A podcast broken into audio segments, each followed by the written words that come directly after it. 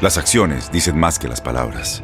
Abre el Pro Access Tailgate disponible de la nueva Ford F-150. Sí, una puerta oscilatoria de fácil acceso para convertir su cama en tu nuevo taller. Conecta tus herramientas al Pro Power Onboard disponible. Ya sea que necesites soldar o cortar madera, con la F-150 puedes. Fuerza así de inteligente solo puede ser F-150. Construida con orgullo Ford. Pro Access Tailgate disponible en la primavera de 2024. Las mejores ligas y los mejores jugadores hablan solo un idioma. Bienvenido al podcast de fútbol de las estrellas, donde viven las mejores constelaciones en los podcasts de TUDN Radio y Euforia. Inscríbete a nuestra app de Euforia para escuchar todos los episodios de Fútbol de las Estrellas y recuerda escribir en nuestras redes sociales. Arranca el 2023 y tenemos el primer clásico del año. Real Madrid y Barcelona pelean por la Supercopa de España. Primer podcast de este 2023 en eh, todas las plataformas de TUDN Radio. Con el gusto de saludarlos para echar relajo, desmadre, lo que usted diga y guste, pero con un partido muy bueno de por medio. El primer clásico español del 2023. Y además también tenemos Derby de Manchester. Pero todo esto, un servidor Diego Peña, o su amigo si usted gusta, eh, lo vamos a platicar con también un compadre mío, que ya vive hace rato en Ciudad de México, con quien he tenido la oportunidad de narrar, con quien disfruto trabajar. Dani Nora, con el gusto de saludarte. Háblame, Dani.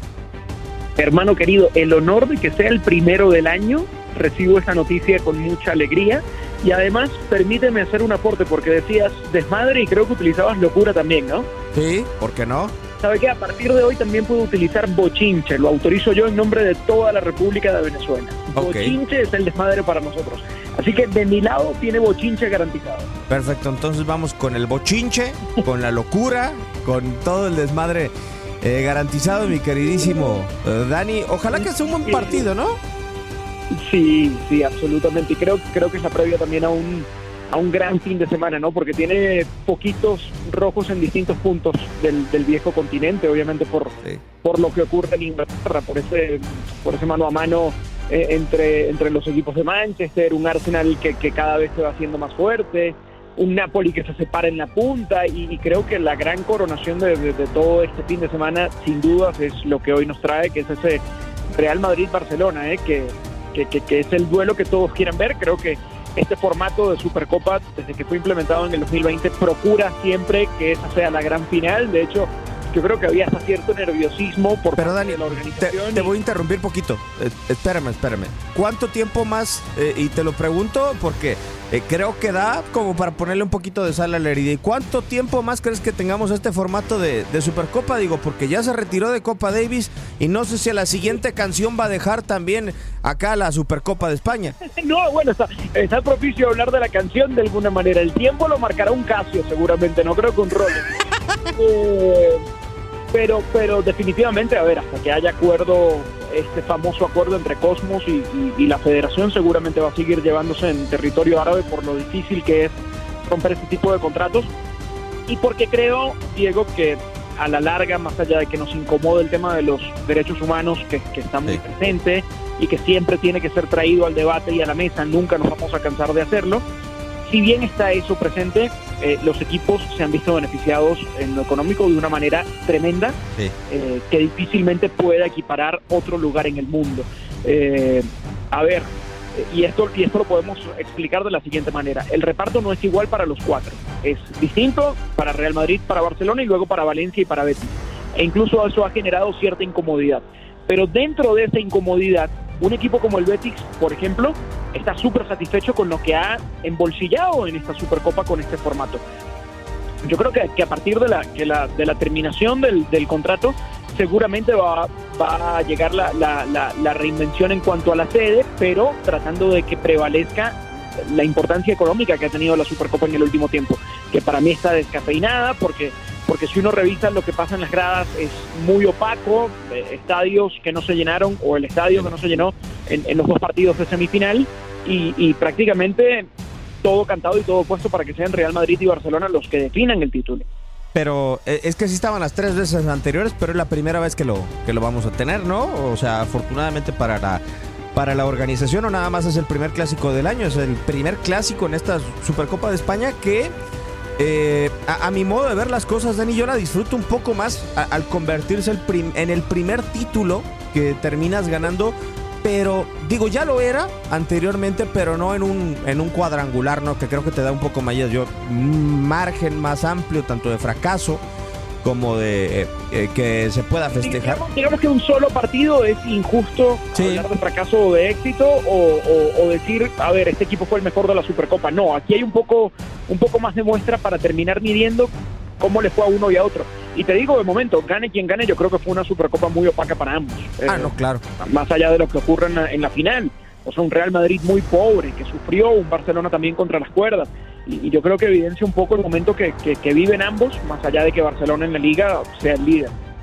Sí, e, en esa parte estoy totalmente de acuerdo contigo, Dani.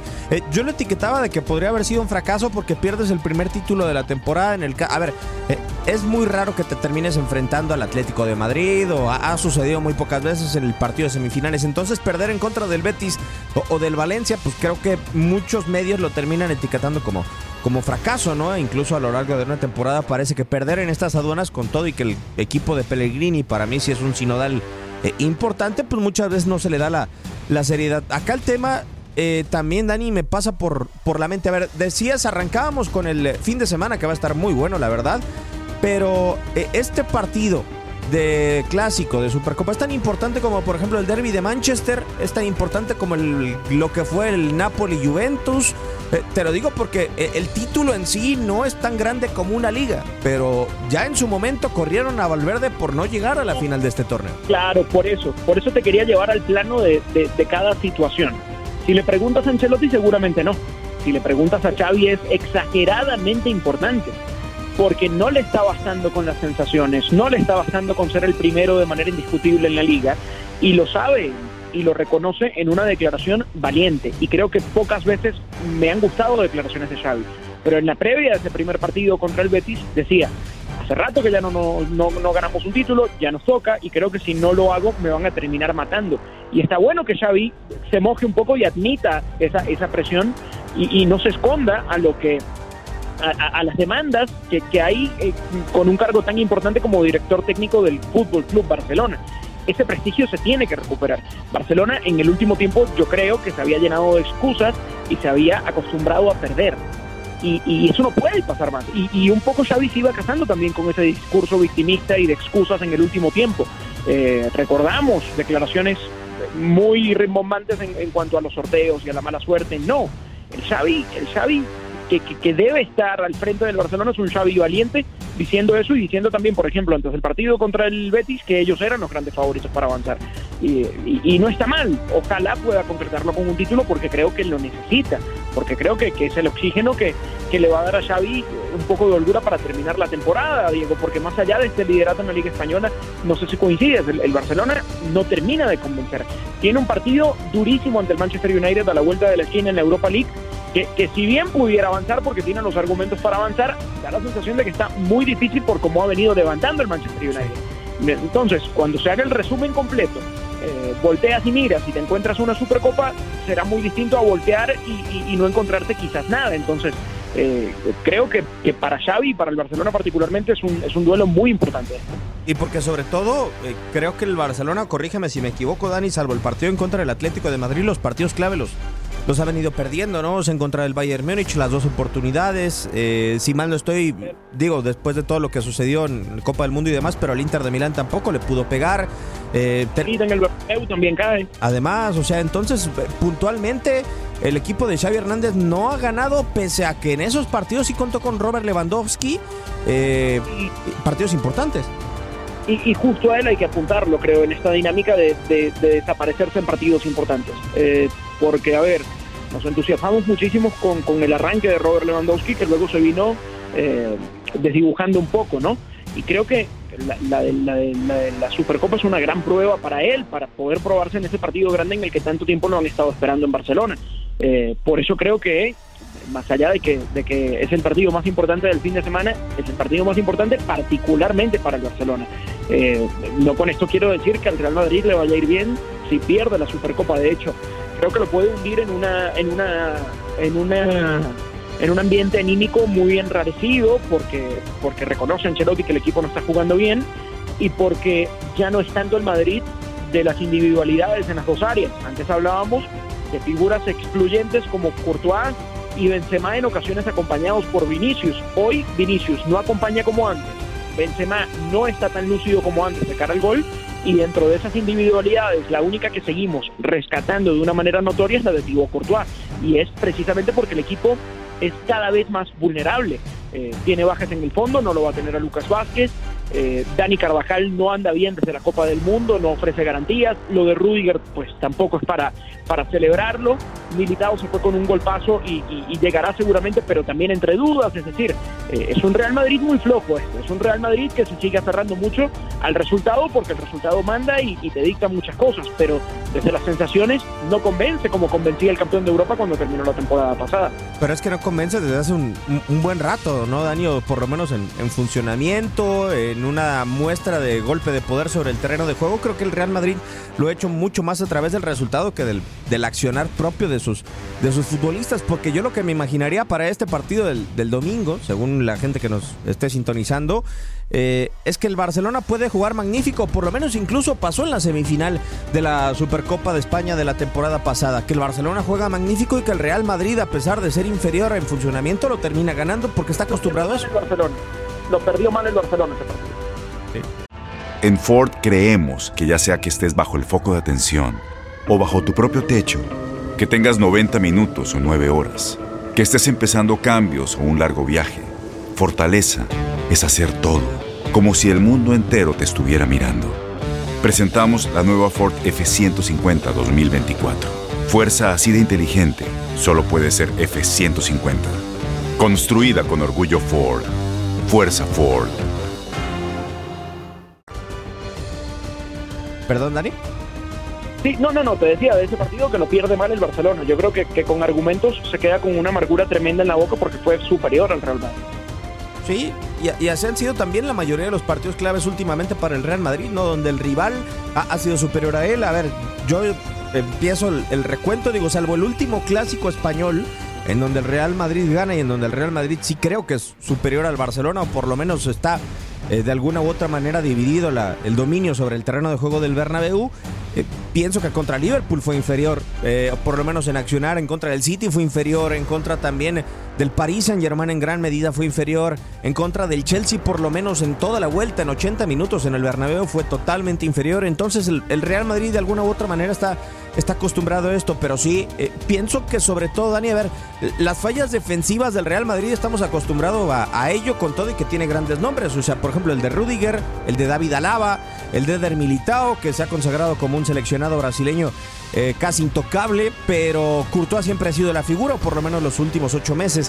Eh, lo que sí es que lo que sí me extraña es el poder de las individualidades a Benzema. No lo veo tan mal, pero lo veo falto de compañía.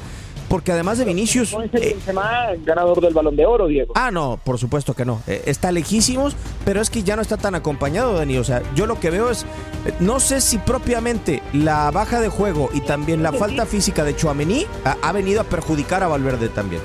No, y, de alguna manera también, Diego, y, creo que lo apuntas entre líneas, el momento de Benzema habría que entenderlo desde la baja de Vinicius, porque Benzema se potenció toda la temporada pasada a partir de ese resurgir de Vinicius, que creo que es otro tema que tiene que atender Ancelotti, porque venimos hablando desde hace varias semanas de cómo ha perdido el foco el brasilero, de cómo ha jugado partidos aparte.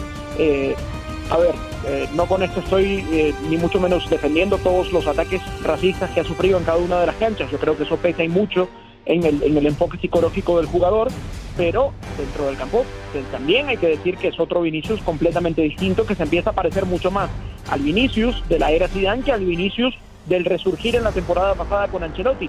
Y creo que es precisamente Ancelotti el que tiene que apuntar esa situación y, tratar de recuperarlo. Porque si me dijeras que viene tocando la puerta Hazard de manera desesperada para meterse en el equipo, pues bueno, tiene alternativas. O que Asensio también, pero no, tampoco le responde y, en general creo que es una tarea que con la que ha cargado de una manera tremenda Ancelotti desde la última temporada, porque eh, el Real Madrid de los logros se hizo épico porque siempre fue un equipo muy corto, porque no lo usaba Bale cuando uno tenía, porque Asensio entraba muy poco, eh, incluso cuando todavía estaba Isco y no contaba, cuando estaba Marcelo y no contaba, cuando estaba el mismo Hazard y no contaba ni cuenta ahora. Eh, y eso más allá de un mérito, creo que hoy termina siendo un problema para Ancelotti. Ancelotti hay que medirlo por los títulos y el éxito, pero también por la poca incidencia que ha tenido en los jugadores que están completamente desconectados del resto del equipo. Sí, eh, ha, propiciado que de Nazar definitivamente eh, se desenchufe del, del, Real Madrid. ¿no? No, no hay posibilidad ni poder humano en, Ancelotti que pueda hacer eh, que Eden Hazard regrese un poco, ni siquiera por la insistencia o a través de eh, darle minutos como titular, como en su momento Zinedine Zidane se hacía, ¿no? Porque con Zidane era totalmente titular si el, si el futbolista belga estaba en posibilidades físicas de, de disputar el, el partido como tal, fuera el que fuera. Eh, la verdad es que hoy mismo hay muchas dudas en los dos eh, equipos, ¿no? Para, para este partido como tal. Quizás si nos fuéramos al merecimiento, pues acá la final debería de haber sido Valencia en contra de Real Betis, Dani. Totalmente, totalmente. Yo creo, yo creo que por lo visto en las semifinales, eh, pues no podemos decir que, que, ninguno merezca el título en este punto de la, de la, de la Supercopa. no con esto quiero decir que vaya a ser un partido pobre, no con esto quiero decir que vaya a ser un partido no entretenido, porque yo creo que a la hora de un clásico eh, importa muy poco el, cómo llegas. Y, parece una frase hecha, pero es así, y, cada vez lo hemos demostrado más. Por eso es tan complicado, eh, Diego, hablar de, favoritismos. Podemos hablar de quién llega eh, más presionado o no, o a quién le pudiera beneficiar más una victoria en un partido como este o no pero, pero establecer un favorito eh, y sobre todo en estas circunstancias tan grises de ambos equipos es, es complicado. Lo, que, lo otro que a mí me llama la atención es que también es muy difícil entender este Barcelona defensivo, ¿no? Eh, porque a mí al menos me queda la sensación de que, de que sufre por, por muchas ocasiones de los partidos, de que es muy vulnerable. De hecho, ayer pierde ventajas importantes. Pero al mismo tiempo, si uno revisa los números en liga, es el equipo con mejor registro en las grandes ligas europeas en cuanto a, goles en contra. Y mira que ha tenido problemas Xavi para establecer una línea defensiva. Y, y, esas son esas cosas bonitas del fútbol que, que no tienen una explicación lógica, ¿no? Entonces uno no sabe realmente si, si el fuerte del Barcelona es o no su defensa según lo que marcan los números en la liga. O si el fuerte del Barcelona es un Dembélé que de repente parece haber renacido y, de repente también se te pierde por, por muchas partes de un mismo partido.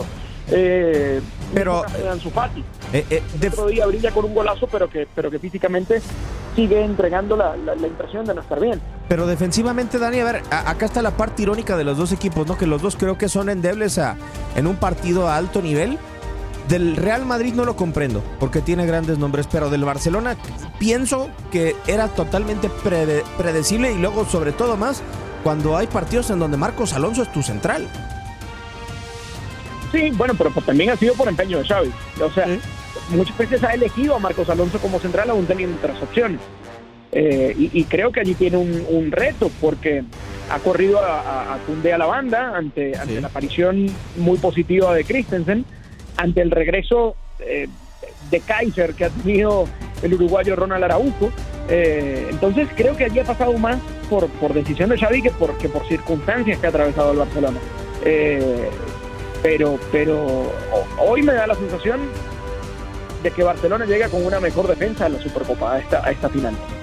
Ahora, la pregunta del millón, porque creo que llegaron por diferentes eh, recorridos, tanto el Barcelona como el, como el Real Madrid esta final, pero los héroes terminaron siendo eh, en la misma posición, ¿no? Los dos arqueros. ¿Y cuál arquero para ti, Dani, vive el mejor momento? Porque a mí me da la sensación de que el momento con triunfos viene adornando mucho más la, la trayectoria de Thibaut Courtois, pero el momento de tampoco de Marc-André Ter Stegen desmerece para el eh, portero belga. No, pero a ver, si, nos vamos al, al, general y a los antecedentes recientes, creo que lo de Thibaut Courtois es mucho más determinante e importante. No con esto desconozco el, el, buen momento que está teniendo Ter Stegen, pero no olvidemos de dónde viene. Eh, venimos de una de las peores de las peores versiones de Marc André Ter Stegen quizás en, muchos años de, carrera, en las que incluso el Barcelona, por, por todos estos temas financieros y el límite salarial, se llegó a, plantear la posibilidad de salir de él. Eh, entendiendo que viene levantando de a poco en los últimos partidos, igual yo establecería que, en ese sentido la ventaja la tiene el arquero del Madrid en, ese duelo mano a mano. Va a ser interesante. Yo creo que lo más atractivo del partido es que si que nos fuéramos a la tanda de penales para ver el espectáculo, ¿no? Es el equivalente Livakovic en contra de Dibu Martínez que no vimos.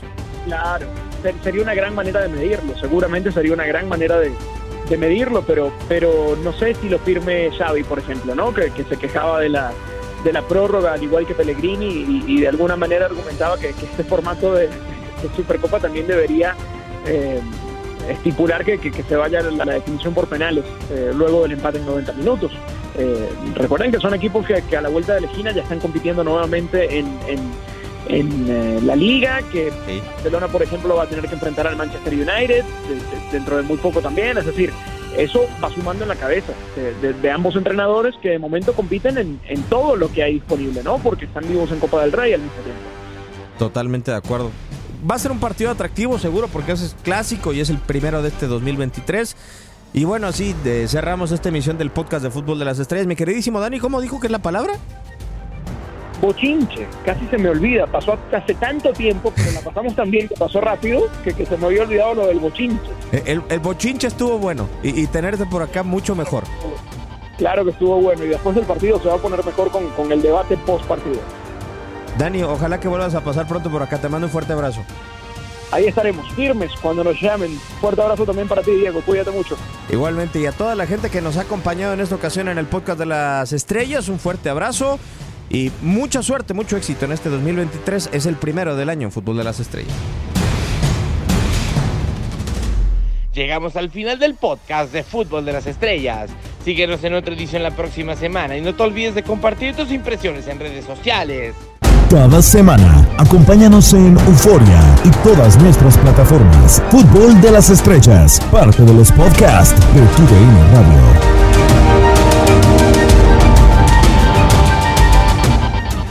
Boost Mobile tiene una gran oferta para que aproveches tu reembolso de impuestos al máximo y te mantengas conectado. Al cambiarte a Boost, recibe un 50% de descuento en tu primer mes de datos ilimitados. O, con un plan ilimitado de 40 dólares, llévate un Samsung Galaxy A15 5G por $39.99. Obtén los mejores teléfonos en las redes 5G más grandes del país. Con Boost Mobile, cambiarse es fácil. Solo visita boostmobile.com. Boost Mobile, sin miedo al éxito. Para clientes nuevos y solamente en línea, requiere AroPay. 50% de descuento en el primer mes requiere un plan de 25 dólares al mes. Aplican otras restricciones. Visita Boost Mobile para detalles.